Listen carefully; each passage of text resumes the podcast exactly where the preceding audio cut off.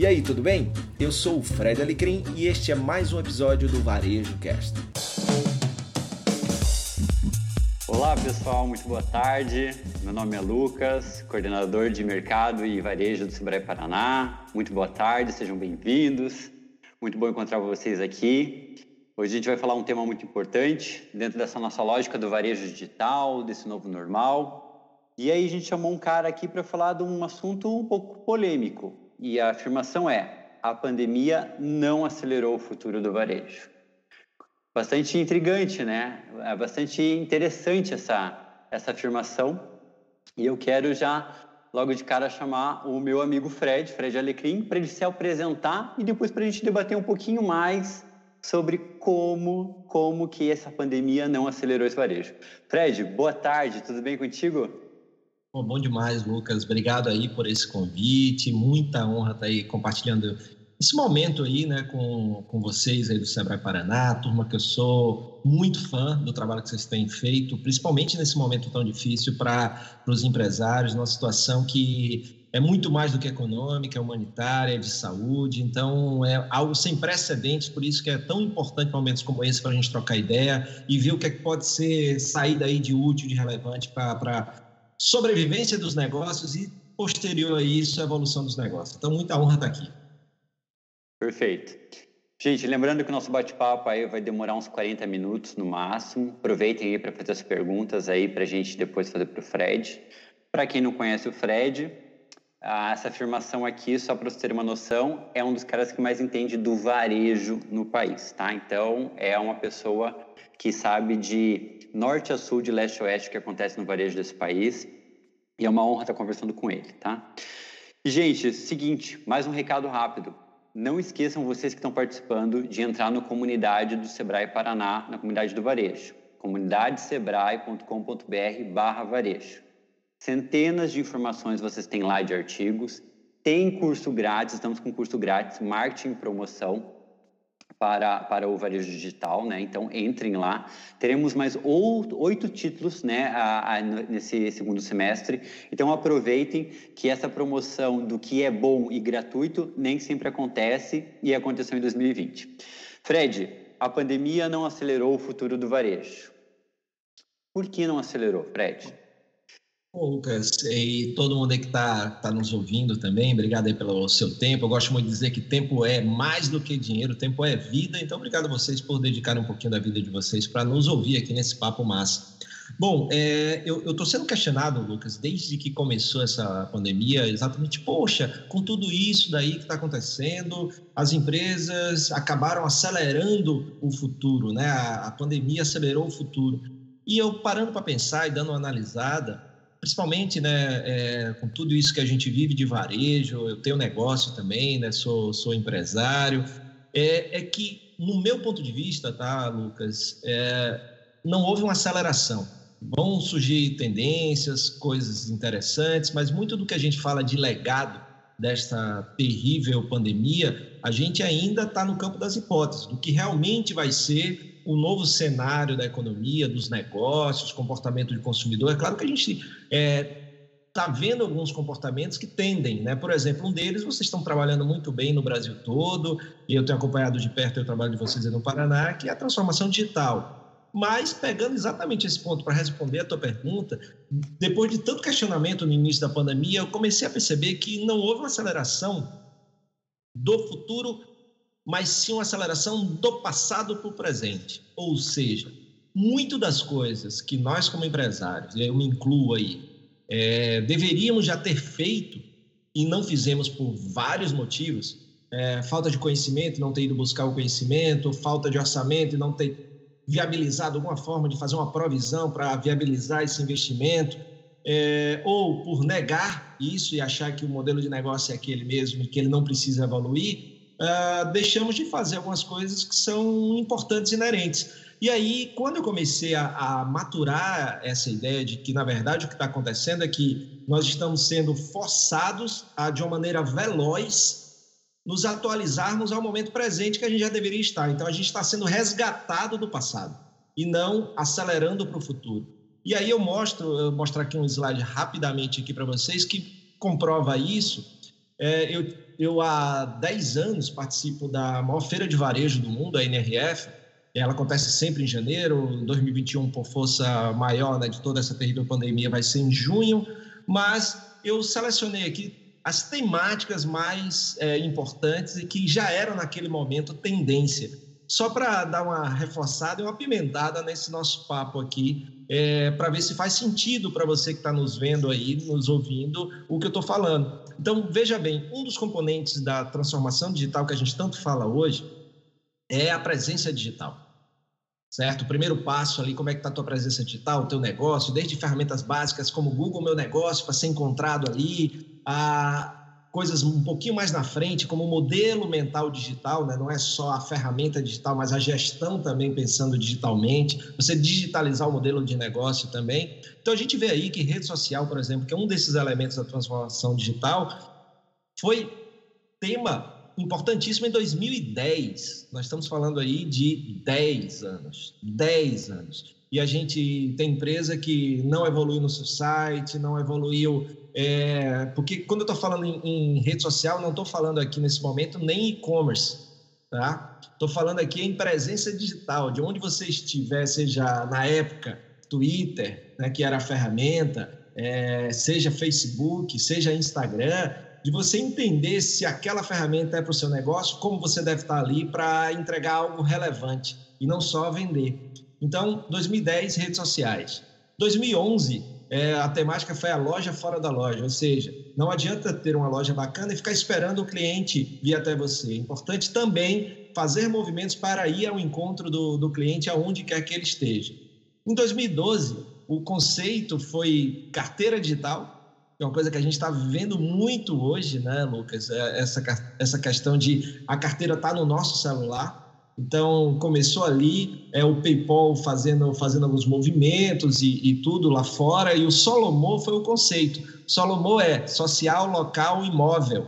Então, reforça o conceito de 2010 de redes sociais. Então, eu tenho aí o social, eu tenho um local que é cada negócio ele tem que estar adaptado à, à sua localização. Eu não posso ter negócios padrão, porque se muda o bairro onde eu estou, é, pode mudar também a, a, arquitetura, o mix de produtos, o mix de serviço.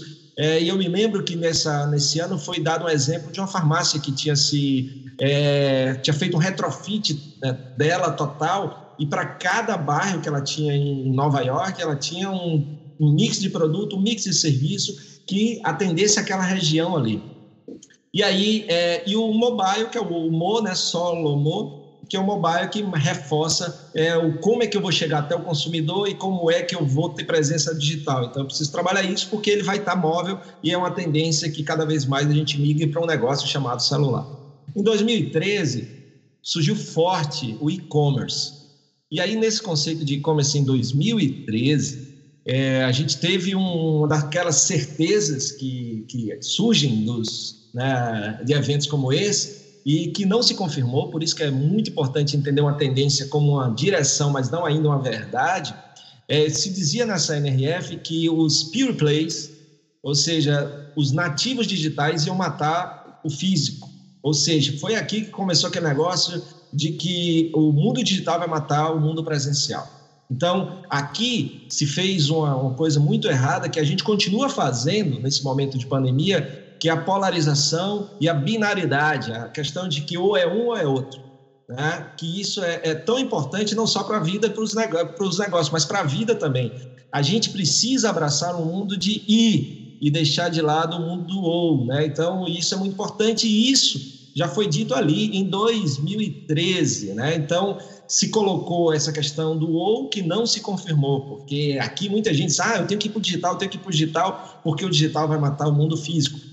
Claro que tudo tem um motivo. Aqui era porque a Amazon estava tava crescendo e se tornando muito forte, ameaçando muitos negócios, porque ela conseguia entregar rápido, em 24 horas ou em 48, a um custo mais baixo, uma logística mais é, eficaz. 2014, por causa de tudo isso que começou a fazer parte do negócio, rede social, carteira, ir a, a, até o consumidor, surgiu jornada do consumidor, design de serviços, experiência, tudo isso que vocês com certeza já viram que o Sebrae tem na carteira cursos muito legais é, e que está lá.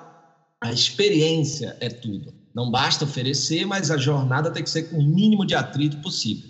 2015 começa o uso do, daqueles POS, os equipamentos, os iPods, os celulares, como máquina de POS ali, né? substituindo os caixas. Então, eu tinha ali agora uma possibilidade dos meus vendedores, garçons, irem até o cliente sem ele precisar ir até o caixa.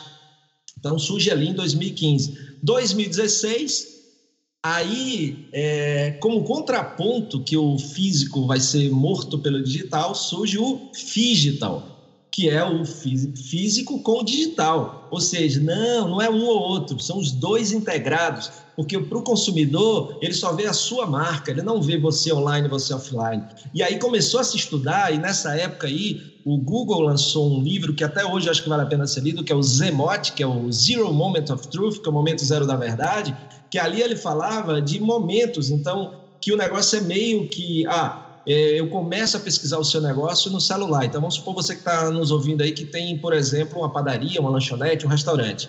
Qual a pesquisa mais feita num celular hoje? Uma das mais feitas. Tal estabelecimento aberto agora.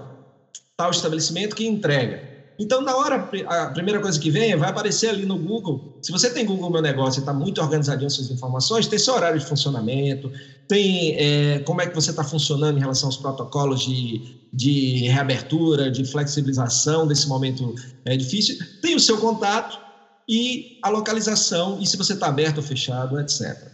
Se não tem isso e você não é encontrado, então a possibilidade do cara estar tá indo para um outro negócio que não o seu. Então surge é, esse momento como momento zero da verdade, essa questão de que eu começo a pesquisar no celular, chego em casa, passo para o meu computador, depois vou até o seu estabelecimento. Ou seja, a minha jornada ela não é só física ou só digital.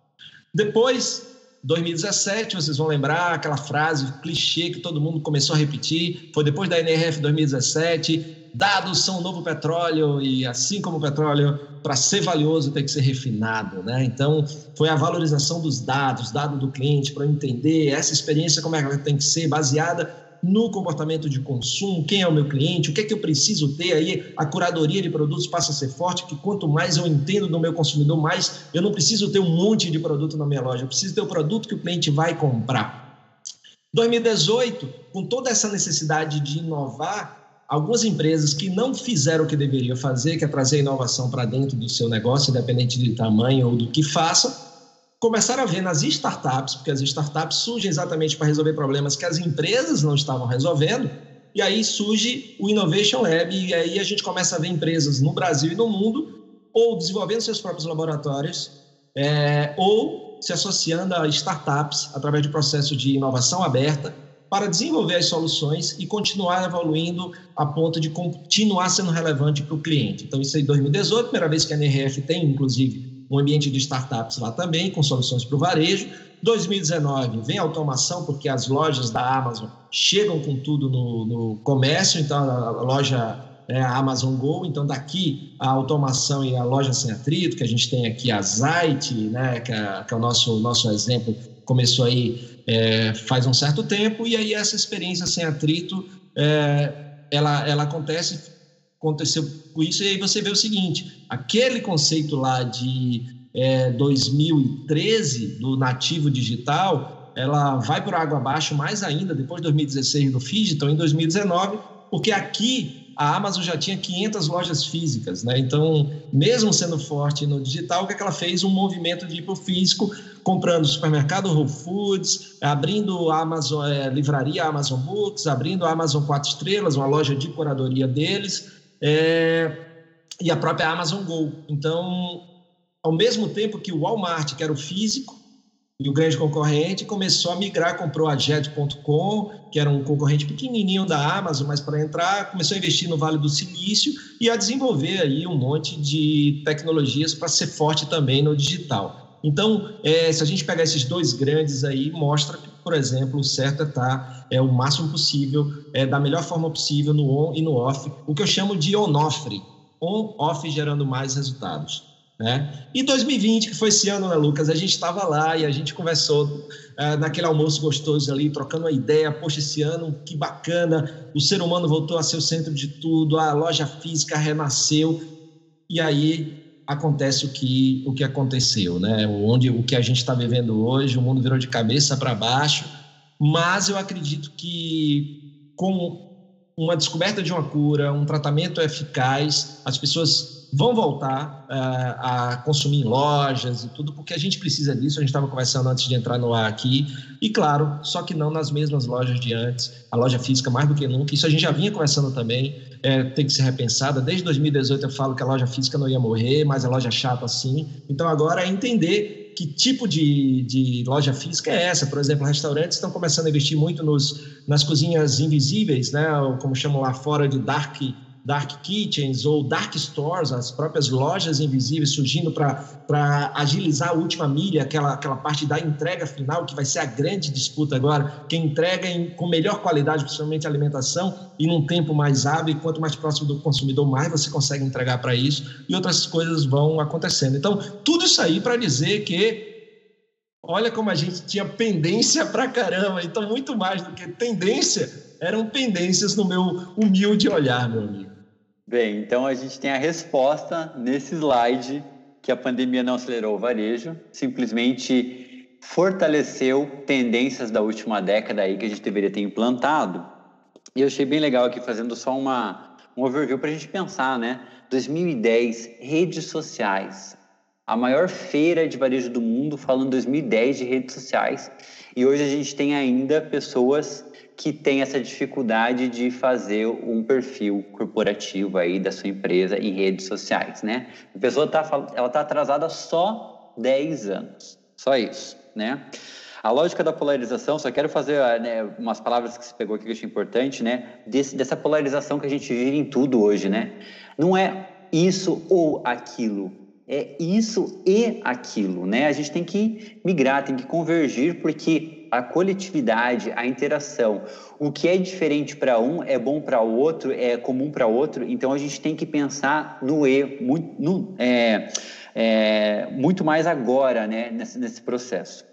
Uma outra coisa que você falou que eu adoro que eu briguei, briguei muito, não, eu, eu, eu chacoalhava muito empresário aí nesses últimos quatro, cinco anos, que é, que é antes disso um pouco, mas é o Zemote, falei tanto do Zemote, falava, pessoal, Zemote, Zemote, não é mais Fmote, é Zemote, né? Que só para relembrar aí, para deixar claro que o Fred explicou, mas para os clientes aí que estão ah, empresários que estão assistindo a gente é é o momento o primeiro momento da verdade então, antes eu tinha o primeiro momento da verdade de forma física, né? Eu ia para um supermercado e olhava um sabão em pó diferente e eu tinha aquele primeiro contato com ele lá no ponto físico, né? Hoje, por exemplo, se eu vou buscar um, a minha mãe, o meu sobrinho, não tenho filho ainda, mas enfim, no colégio, eu vou, ou ele, eu chegar lá e ele está com febre, eu vou entrar no celular e vou escrever criança, febre, remédio. Vai vir o nome do remédio e esse é o Zemote. E eu vou chegar na farmácia e já vou falar, ah, eu quero remédio X. Não vou perguntar mais para o farmacêutico, que antes era o farmacêutico que fazia. Então, veja, isso é desde, é desde 2015, 2014, né? O Digital.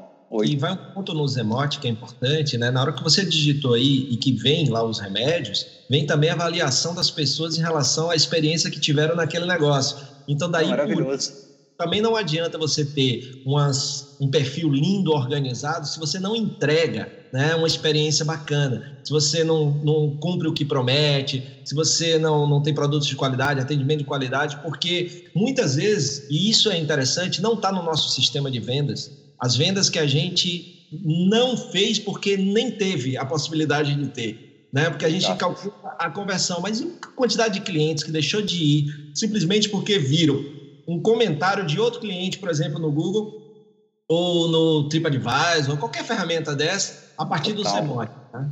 Total. O Zemote, inclusive o Zemote hoje é uma coisa assim que as pessoas entram justamente para ver o que os outros falam. E olha, se tiver só elogio lá, a pessoa desconfia. Eu desconfio se eu vou comprar alguma coisa por internet. E não tem ninguém reclamando de um nada, tem mil comentários lá, não tem ninguém reclamando de nada, dando quatro estrelas, eu desconfio. Né? Então você vê o, a, o poder dos emotes aí, né? E esse não volta mais mesmo, ele só vai amplificar e intensificar, né? E aí você falando do digital, do Omnichannel, né? 2016 o Sebrae está falando de Omnichannel desde 2018. Nós não estamos desde 2016 falando, mas estamos desde 2000, 2016. Não estamos desde 2016, mas desde 2018 a gente está falando muito Omnichannel, Digital, Digital, né? E aí, uh, né, vem a questão da automação, que foi 2019, que a, a lojas automa, uh, automáticas, mas muito personalizadas também, né? E 2020 veio a humanização que parou um pouquinho aí, mas com certeza vai voltar em 2021. Mas aí, você falando de tudo isso, dessa década de inovações que a gente teve, e muitos a gente não eh, implementou, não implantou, é, enquanto varejista, enquanto empreendedor, né? E eu quero puxar esse gancho para uma pesquisa que o Sebrae fez agora na pandemia. Queria um comentário seu, Fred. O que aconteceu? Começou a pandemia, maior crise que a gente vai, vai ter aí provavelmente nos próximos 30 anos, imagino eu, né? Assim, desde a Segunda Guerra Mundial a gente não via algo assim, então é muito crítico mesmo. E o Sebrae perguntou, fez várias perguntas, né? Perguntas importantes, mas uma me chamou a atenção. Em abril, 50% das empresas responderam, o Sebrae fez a pergunta, você consegue vender de forma digital? 50% das respostas disseram, não consigo vender digital de forma alguma. 50%. Em, em maio, fizeram de novo a pesquisa e fizeram a mesma pergunta. 39% falaram que não conseguiam vender de forma digital é, de forma alguma. Ou seja, dos 50 caiu para 39. E agora, no final de junho, o Sebrae refez a pesquisa, porque é uma pesquisa mensal para o Brasil todo, né? E dos 50 que era lá em maio, em abril, que virou 39 em maio, agora são 23 em junho. Só 23% dos entrevistados falaram que eles não conseguem, de forma alguma, vender. Então, qual vender... foi o primeiro quanto e terminou com, com quanto? Começou com 50, terminou com 23. Vamos ver agora a próxima de julho como que vai ser, né?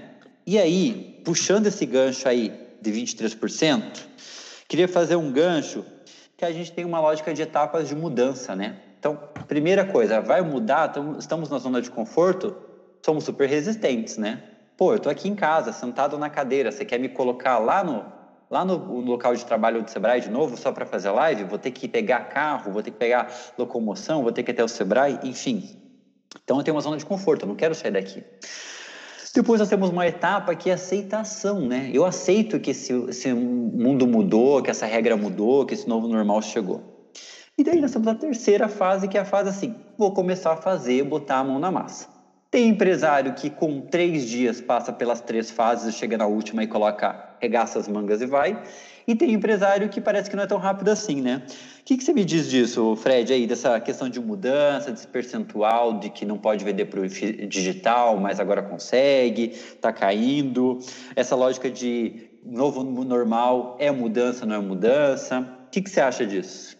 Eu vou, eu vou compartilhar dois slides, duas frases e dois caras que eu gosto muito para a gente falar exatamente sobre isso. A primeira é do grande Silvio Meira, certo? Silvio Meira, cientista-chefe do CESA, Centro de Estudos Avançados do Recife, poxa, um dos caras ali, uma das mentes brilhantes por trás do, do Porto Digital, uma das grandes referências que a gente tem no nosso país em relação à inovação e tecnologia. Então, o Silvio diz assim: não existe setor da economia ou tamanho de negócio que possa dizer eu não tenho necessidade de investir no digital. Quem pensar assim não tem futuro. É, principalmente, é um dos daquelas coisas que eu estava falando de, de, possíveis legados, tem um que a gente, assim, não, não tem como, é, pô, será que não vai ser assim? Não, o consumidor está mais digital. E agora independe da idade. Né? Não é mais uma questão de geração apenas, porque é, são avós para falar com os netos, precisaram entrar e usar ferramentas como essas que a gente está usando para comprar. É, então, você tem um consumidor mais digital. É claro que pode ser que quando a pandemia passar e o mundo físico volte, você não vai manter o mesmo patamar de vendas digital, porque o físico ele sempre representou mais. Porém, você vai ter aí um resquício muito grande de gente que se habituou e até gostou da conveniência de comprar online. Então faz todo sentido essa, essa afirmação do, do Silvio. Agora, o que, que é importante? Você pensar, e você que está nos vendo aí, o Sebrae, poxa, tem um monte de, de assessoria, mentoria, consultoria, programas, capacitação para te ajudar a fazer essa transformação digital, porque você pensando assim na, na, na, TD de uma forma muito simples na transformação digital, você tem ali ó, a presença, primeiro dá uma avaliada como é que você está, né? Na, você está na rede social que você tinha que estar? Tá? Como é que você está? O que, é que você precisa melhorar? É, depois você passa a atender digitalmente, para depois vender digitalmente, para depois fazer a integração com o seu mundo físico, por exemplo. Né? Um, não necessariamente é linear desse jeito, mas se a gente fosse pensar de uma forma simples em quatro etapas. Onde é que você está hoje? É, o que, é que você precisa melhorar, o que, é que você não fez ainda? E lembrando, hoje você tem ferramentas, quando o Silvio fala é, investir no digital, não necessariamente é até o e-commerce, certo? Porque às vezes o e-commerce não é para o seu tamanho, mas tem um monte de ferramentas aí bacanas, de vitrines virtuais, é, a própria, o próprio WhatsApp agora disponibilizou uma nova funcionalidade que permite que você já mandar o cardápio. O, eu estava falando num, num, programa que eu tenho com os amigos, 30 na quinta, é, que o, o Google entrou agora para competir com o Instagram, com a, o seu, a sua ferramenta de vendas através de vídeos, e são vídeos vendáveis, né, clicáveis. Você clica ali no produto e já vai para a venda. Então, assim, você tem várias formas de estar tá ali no seu Instagram, ou compre agora e clicar, e pode ir para o seu WhatsApp, por exemplo, você fazer a venda por ali. Né? Não, a gente não está falando de nada, é assim, faça, só faça bem feito, né? Não, não, não, não, cabe mais gambiarra digital, tem que ter a pessoa certa para fazer e tal. Agora, o tamanho do investimento é aquele que te cabe, mas é muito importante que você comece a pensar, né? Na primeira presença, porque não basta ser bom, como diz meu amigo Edmundo Sayane, não basta ser bom, tem que parecer bom. E a presença é para o cara te achar também. Então, essa presença digital é Instagram, Google Meu Negócio, é... onde é que você tem que estar? O atendimento, Onde vai ser? Você vai fazer pelo direct do Instagram, você vai fazer pelo WhatsApp, é, vai ter um chat, é, como é que vai ser? E a venda, a mesma coisa. Quando a gente pensa em venda, não é um e-commerce robusto, parrudo. Pode ser essas vitrines virtuais que com um clique vai ali para o teu WhatsApp, você manda um link do, do cartão, o cara paga e você manda entregar com o parceiro que você tem e por aí vai. Por outro lado, é, a, a gente pensa e, e outra coisa para reforçar, que o grande o cara consultor de, de redes sociais aí que eu acompanho há muito tempo, o Jay Bear, ele fala assim, neste momento todo negócio é uma startup. E aí, pegando o conceito que eu gosto de startup, startup é todo negócio que ainda está naquele momento de validar a sua ideia, o seu modelo de negócio, certo? Então, o que é uma startup? ainda não validei meu modelo de negócio, então ainda sou um startup. Na hora que eu validei o modelo, como eu vou ganhar dinheiro, como eu vou atender, como vai ser a minha experiência, aí eu deixo de ser uma startup e passei a ser um negócio, uma empresa.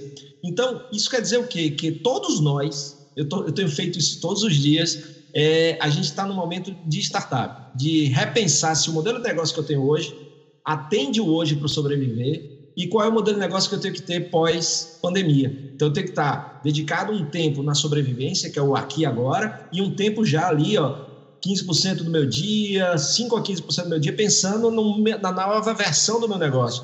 Porque será que, por isso que eu tenho dito que um dos elementos da sobrevivência agora é o desapego. Às vezes eu tenho que desapegar do modelo de negócio que eu criei, que eu amo, mas que ele não serve mais, não vai me dar mais a, a, lucratividade, a remuneração que eu preciso, e ele não vai dar mais porque ele não é mais relevante para o consumidor do jeito que ele existe hoje. Então ele vai precisar passar por uma pivotagem, uma mudança ou uma evolução. Então é muito importante esse conceito quando a gente fala todo negócio é uma startup, não é porque é um, uma empresa de tecnologia, é porque é uma empresa que precisa reavaliar o seu modelo de negócio. É esse modelo que vai continuar te fazendo sobreviver, passar por essa crise e continuar relevante para as pessoas depois. Né? Então acho que isso aí vem é, da tua pergunta para trazer. E aí é claro, esse processo na hora que eu entendo isso e, e amplio minha consciência, eu vejo que é necessário. E aí eu preciso do como, e o como você tem aí um parceirão que é o Sebrae, para buscar aí o como fazer esse seu passo a passo. Não existe fórmula mágica, receita de bolo. Junto com o teu consultor do Sebrae, com parceria com, com o Sebrae, você vai ver qual é o melhor caminho para que você comece a trilhar e repensar o seu modelo de negócio para continuar não só existindo, mas evoluindo aí, fazendo bem para você, sua família, para os seus clientes e para o mundo.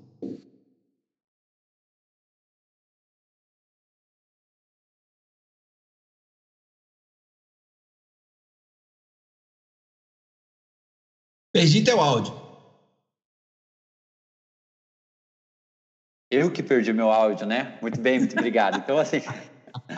Perfeito. Fred, então assim, né? Ó, olha só que legal isso, né? Veja, todo mundo pode ser uma startup, né? Todo mundo pode navegar nessa onda aí, todo mundo pode crescer, todo mundo pode ter um oceano azul pela frente aí. É só muito ligado ao desapego, né?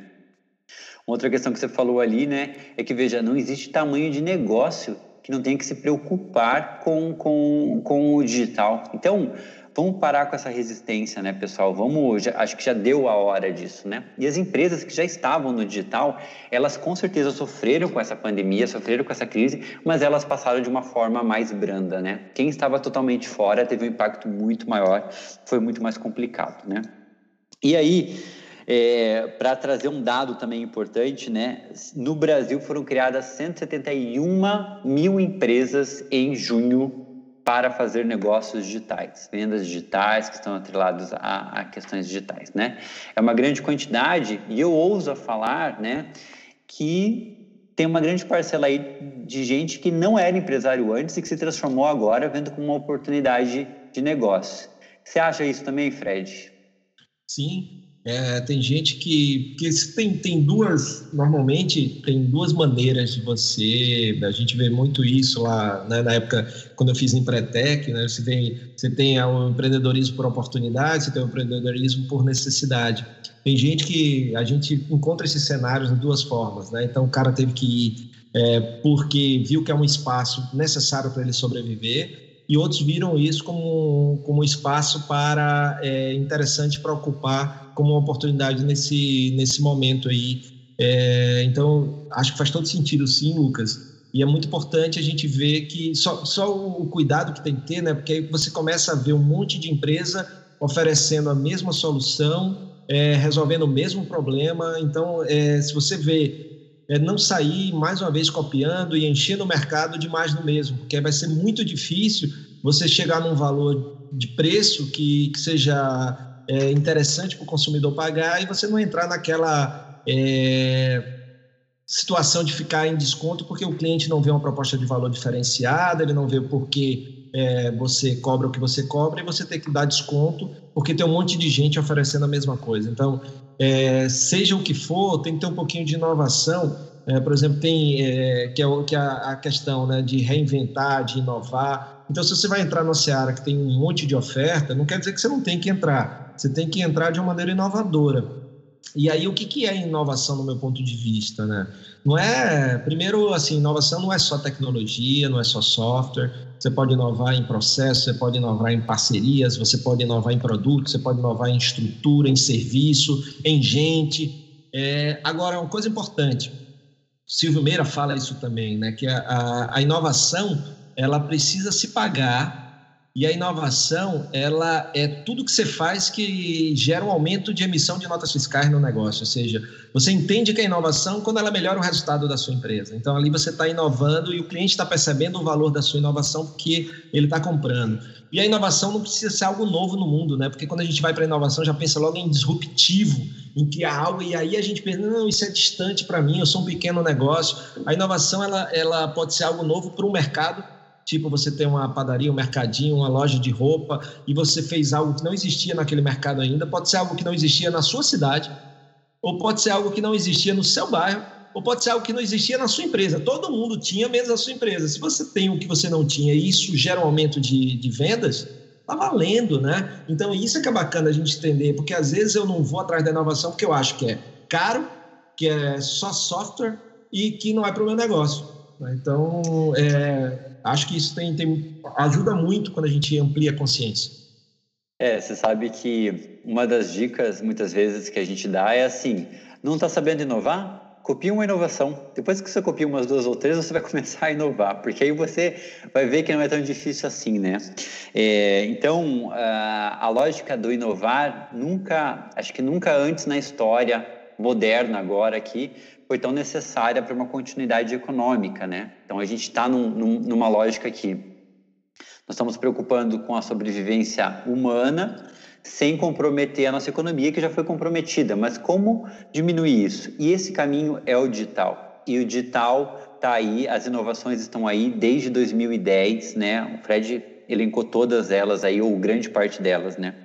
E você que está nos assistindo tem que lembrar que o Sebrae está com um curso na comunidade do varejo ali grátis, que é marketing e mídias é, digitais. Então, totalmente grátis, vários vídeos, um hands-on ali muito interessante para você entender como que isso acontece, acontece e como você coloca isso em prática.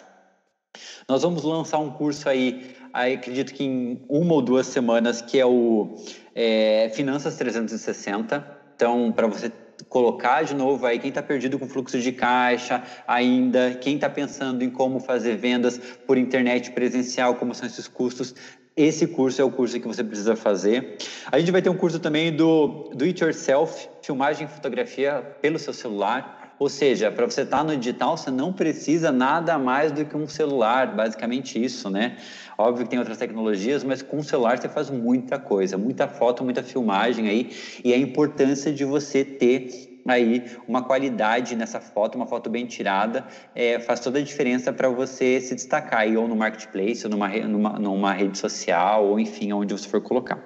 E vários outros cursos, desde operação logística a gente vai ter, a gente vai ter um Finanças 2.0, a gente vai ter experiência para o cliente, enfim, tudo que foi elencado pelo Fred ali enquanto experiência que o Sebrae está fazendo agora e que a gente tem que pensar conscientemente de que a gente está atrasado. Nós estamos fazendo tudo isso aí da década agora, né? Mas se a gente fizer isso bem certinho, se os empresários se engajarem, a gente tem um ano 2020 que vai ser um em dez, né? Vai ser, vai ser a, o, a, a conquista aí do, da, da década como um todo.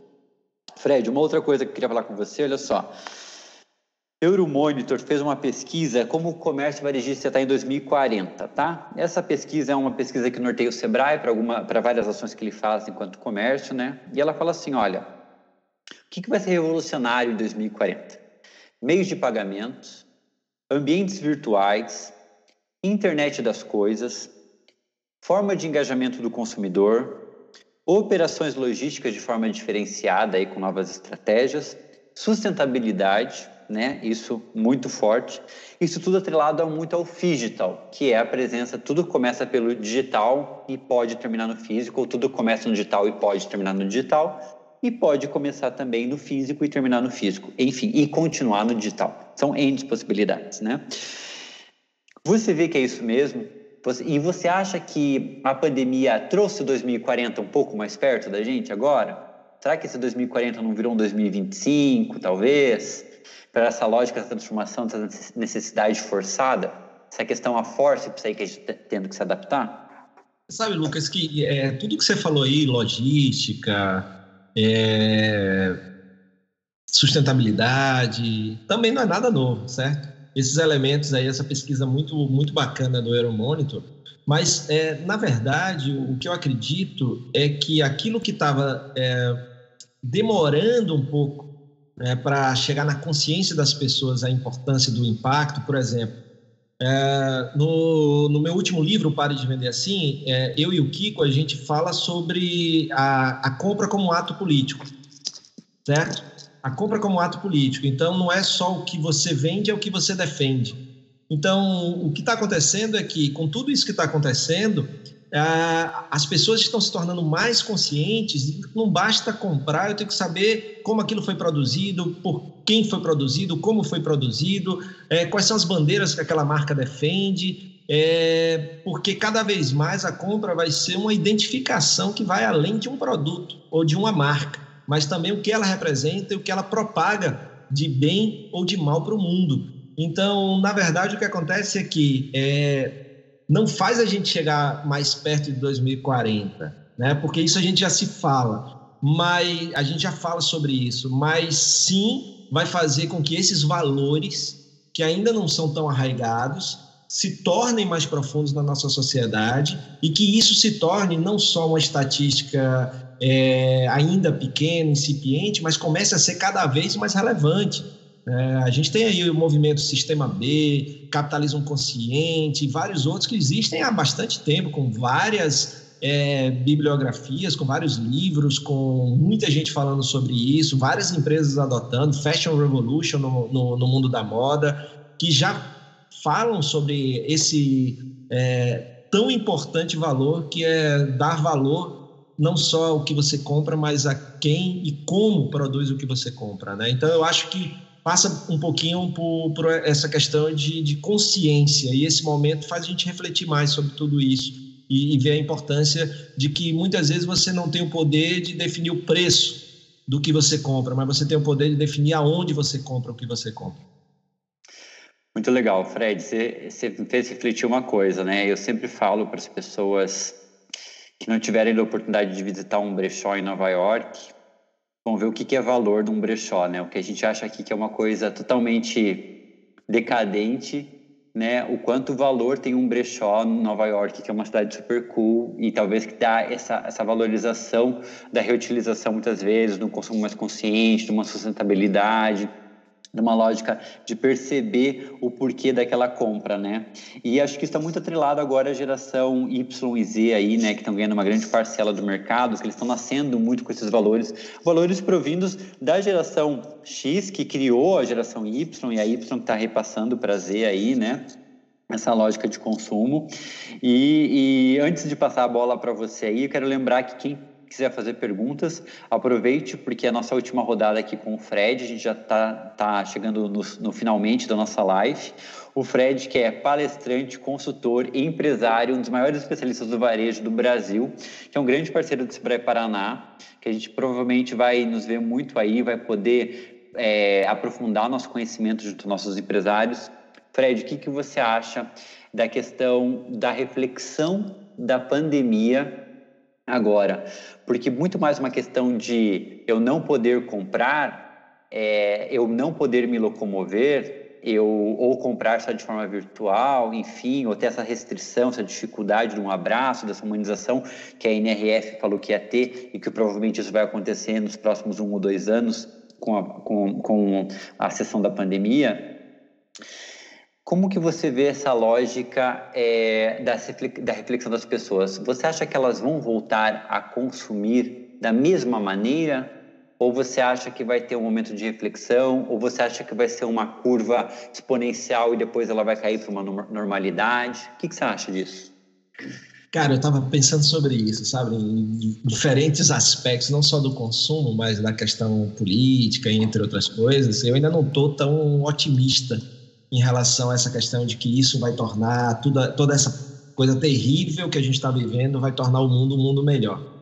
Não é isso que eu ainda estou sentindo, sabe, Lucas? Mas é, é uma questão do. Né, o Ariano Suassuna fala assim: eu, eu, prefiro ser um realista esperançoso, né? Então. É, a esperança está lá, não morre não, não pode morrer nunca. Aristóteles dizia que a esperança é o sonho do homem acordado, né? Então tem que ter esperança. É, mas o, o, que eu, o que eu percebo é que é, algumas pessoas, e eu tenho, tenho conhecido muitas dessas, por exemplo, tem uma grande plataforma de entrega aí que é, mostrou uma pesquisa recente que aumentou muito o consumo de produtos vegetarianos e veganos né, durante, durante esse momento. Então você vê aí uma tendência que aquele negócio, quanto tempo eu vou passando, eu posso desenvolver aquele hábito. Por quê? Porque há uma procura por, por saúde, há uma procura, se é por saúde, então exercícios, é, uma alimentação melhor. Alimentação melhor, espiritualidade. Então, isso são tendências que eu tenho percebido e que eu tenho, inclusive, consumido ou é, tentado viver mais isso. Estou meditando mais, estou é, consumindo melhor. E aí eu entrei muito na linha do James Oliver, né? aquele, é, aquele chefe inglês. Ele, ele conseguiu, através de um, de um trabalho dele, fazer com que a, a o Ministério da Educação da, da, Inglaterra colocasse ensino de culinária na escola desde o ensino fundamental, que há um estudo de que quem aprende a cozinhar come melhor. E eu tenho percebido isso, né? Porque eu aprendi um monte de coisa que eu não sabia fazer né, durante essa pandemia e a gente está comendo melhor em casa porque a gente está hoje mesmo almoço a gente é, fez juntos e tal. Então, isso, isso é muito interessante. Então, eu estou vendo essa, essa tendência. Não, não acho que vai ser exponencial, mas acho que a gente vai evoluir, sim, é, para questionamentos. Ao mesmo tempo que a gente tem, que eu já falei que não tem caminho, você também já falou aí, um dos legados é o consumidor mais digital. Então, a gente também tem um dos legados que é uma reflexão, tipo, poxa, se eu passei tanto tempo sem consumir tudo aquilo, será que eu realmente preciso disso? Certo? Então, é, eu, eu tenho, tenho, tido vários cliques desses durante, durante esse momento. E aí é, é uma questão de que algumas dessas reflexões vão virar um novo comportamento mais, mais para o essencialismo, né? menos para o consumismo sem. É, do mesmo jeito que a gente fala da venda consciente, vai ter uma compra mais consciente. Eu acredito muito nisso. É, a gente tem uma aceleração, depois eu acho que não, não vai ser exponencial ainda, mas acho que isso vai afetar muito novos modelos de negócio. A gente viu lá na NRF, por exemplo, economia circular, a economia circular está crescendo muito. Né? É, isso é, é, é, uma tendência, por quê? Porque a, é, coisas que já estavam acontecendo antes da, da pandemia, é, essa nova geração preferindo investir em experiências do que em produtos, né? e a gente vê isso, a falta, é, a diminuição de interesse em ter carros, a diminuição de interesse em outras coisas, em detrimento de você ter gastar menos com certas coisas para poder viver mais outras coisas. Então, eu acho que sim, isso é uma tendência. Não acho que vai ser né, de uma hora para outra que isso vai virar grande, mas isso tem crescido e isso vai ficar cada vez mais relevante. A forma é, de que como a gente vive e como a gente consome. Né? Então, acho que isso vai impactar muito o mundo dos negócios. Legal. Você sabe que o Sebrae está incentivando o comércio local, né? Agora, pela questão de restrição. Então, o Sebrae está com uma campanha aí para você, sim, é, fazer o consumo no seu bairro. Legal. Bom, eu como sou um apaixonado pelo Sebrae, né? Inclusive funcionário aí, então, né? Pensei aqui, eu tenho um mercado onde eu ah, moro, que eu nunca... Aí, que maravilha. Eu nunca tinha frequentado o mercado, é um mercado de bairro aqui. O mercado não é tão pequenininho, é relativo, é assim, mediano, mas eu sempre ia em outras redes porque ali sempre me falavam, inclusive meus próprios vizinhos, que ali era mais caro. Enfim, com esse incentivo, eu peguei e fiz minha lista no celular, não foi no papel, fiz minha lista lá, porque se eu não, se eu não, se eu não fizer lista, eu chego no mercado não sei o que eu tenho que comprar. A verdade é essa, né? Estou pedindo, agora estou pedindo umas entregas, mas resolvi ir porque eram duas quadras a pé e cheguei lá. E por incrível que pareça, tudo que estava na minha lista estava naquele mercado de bairro e eu não consegui encontrar um preço significativamente mais caro para eu dizer que eu não ia levar aquele produto ou não muito na questão de centavos, na comodidade. Inclusive, achei mais legal porque agora enfrento menos filas e tal, então estou fazendo isso. Fiz algumas entregas em casa para compras maiores, que eu, que eu não queria sair, pelo preço interessante, né? Mas você falou dessa questão da, da, da, de vender carro, né? Eu tive a sorte, né? Esse ano era um ano que eu ia viajar muito e meu carro ficou mais de seis meses parado na garagem no ano passado. E eu resolvi vender ele e vendi ele em fevereiro. Falei, eu vou vender esse ano só para ver como é que eu faço. Porque quando eu vou me locomover para o aeroporto, é, é, é, é, Uber, é táxi e tal, enfim, sempre. Vendi, acho que foi um grande negócio e eu estou pensando realmente se eu vou querer comprar um outro carro depois quando isso voltar. Mas é uma, né, é tudo isso para se pensar. Então, veja como os hábitos vão pegando a gente sem a gente perceber. Então, comprando mais digitalmente, frequentando o, o, os, a questão do bairro, encontrei várias coisas no bairro que são importantes todo um grupo de WhatsApp do bairro, do comércio do bairro, vem umas promoções legais, achei interessante. Então, é, é toda uma lógica, é toda uma ciência, né? E Fred, para finalizar, quero suas palavras finais, a gente chegou no final do nosso bate-papo, quero agradecer imensamente e quero perguntar para você, tem alguma consideração final, alguma mensagem que você quer deixar no final aí para o empreendedor paranaense, para o empreendedor brasileiro que está assistindo? Primeiro, dizer que eu sou fã de vocês. Né? Eu acredito demais que empreender no Brasil é um ato de resistência, certo? Porque enquanto tem um monte de coisa contra, é, os empreendedores estão lá e estão buscando, e acredito que o empreendedorismo é um meio de melhorar a vida no país. Então, parabéns ao Sebrae por, por esse momento, por estar do lado é, verdadeiramente do, do, empreendedor. Parabéns a todo mundo aí que dedicou esse tempinho para nos ouvir. Espero ter contribuído aí com esse tempo, que é com a vida de vocês, com esse nosso papo. Obrigado pelo convite. Lembrar, né, Lucas, que uma das formas de sair é, desses 20 e poucos por cento que ainda dizem que não dá para vender digitalmente é a consciência, é levar a consciência. A gente é levar a consciência nos negócios, participando de eventos, de papos como esse, é, lendo mais, convivendo com pessoas diferentes, a, a, inclusão, a diversidade faz a gente enxergar um problema de, com olhares diferentes. Então, a gente ser mais aberto como empreendedor é, para que a gente possa enxergar aquilo que não está claro para a gente. Então, a gente precisa sempre de ajuda, mentores, amigos, mas pessoas que pensem diferente, que tenham uma retaguarda diferente da sua, formação diferente, é, diversidade para te ajudar. Então, abraça a diversidade para que essa diversidade te ajude a ter um olhar diferente para que a sua verdade seja uma verdade que te ajude e não que te atrapalhe, né? E que ela seja verdade enquanto ela é necessária para o mundo e para o seu negócio, porque depois que ela deixa de ser necessária, relevante para o mundo e para o seu negócio, é, só você perde se você continuar é, abraçado a ela. Então, será que verdades você já tem que ter deixado para trás que você não deixou ainda, né? Então, acredito muito no empreendedorismo. Tamo junto aí para continuar é, entregando, mudando a vida de um monte de gente, mudando a nossa vida, tornando o mundo melhor. Eu acho que o empreendedorismo é isso, é transformação. E quem pode, pode fazer um mexão rápido aqui, só. Pode, vai lá. Como a turma me acha aqui rapidinho. É, é só uh, quem, quem gostou do papo, quem quiser é, trocar ideia depois, só aqui, ó. Instagram Fred Alecrim, YouTube Fred Alecrim, podcast Varejo Cast, toda, toda semana tem um conteúdo lá, Spotify, iOS, onde for, LinkedIn, só procurar, é tudo Fred Alecrim, a gente se encontra e continua esse papo massa aqui que foi propiciado pela turma querida, amada e competente. Salve, salve do Sebrae Paraná, obrigado pelo convite. Fred, mas foi muito bom, obrigado mesmo. Lembrando você, empreendedor, Fred acabou de falar para você deixar a resistência de lado aí. Começa se inscrevendo no nosso curso do, de marketing digital aí, que você já deixa umas resistências de lado, eu garanto para você, tá? Lá na comunidade do Sebrae, vai lá, comunidade do varejo, tem o QR Code aí, aproveita e inicia o curso hoje. Hoje ainda dá para iniciar o curso, tá? E quero agradecer quem estava no backstage, que é o André, o Anderson e o Guilherme, que nos apoiaram. E um agradecer especialmente ao Fred aí esse tempo precioso, esse papo foi demais, foi uma delícia esse papo aí. Acho que foram muitos ensinamentos. E Fred, nos vemos em breve.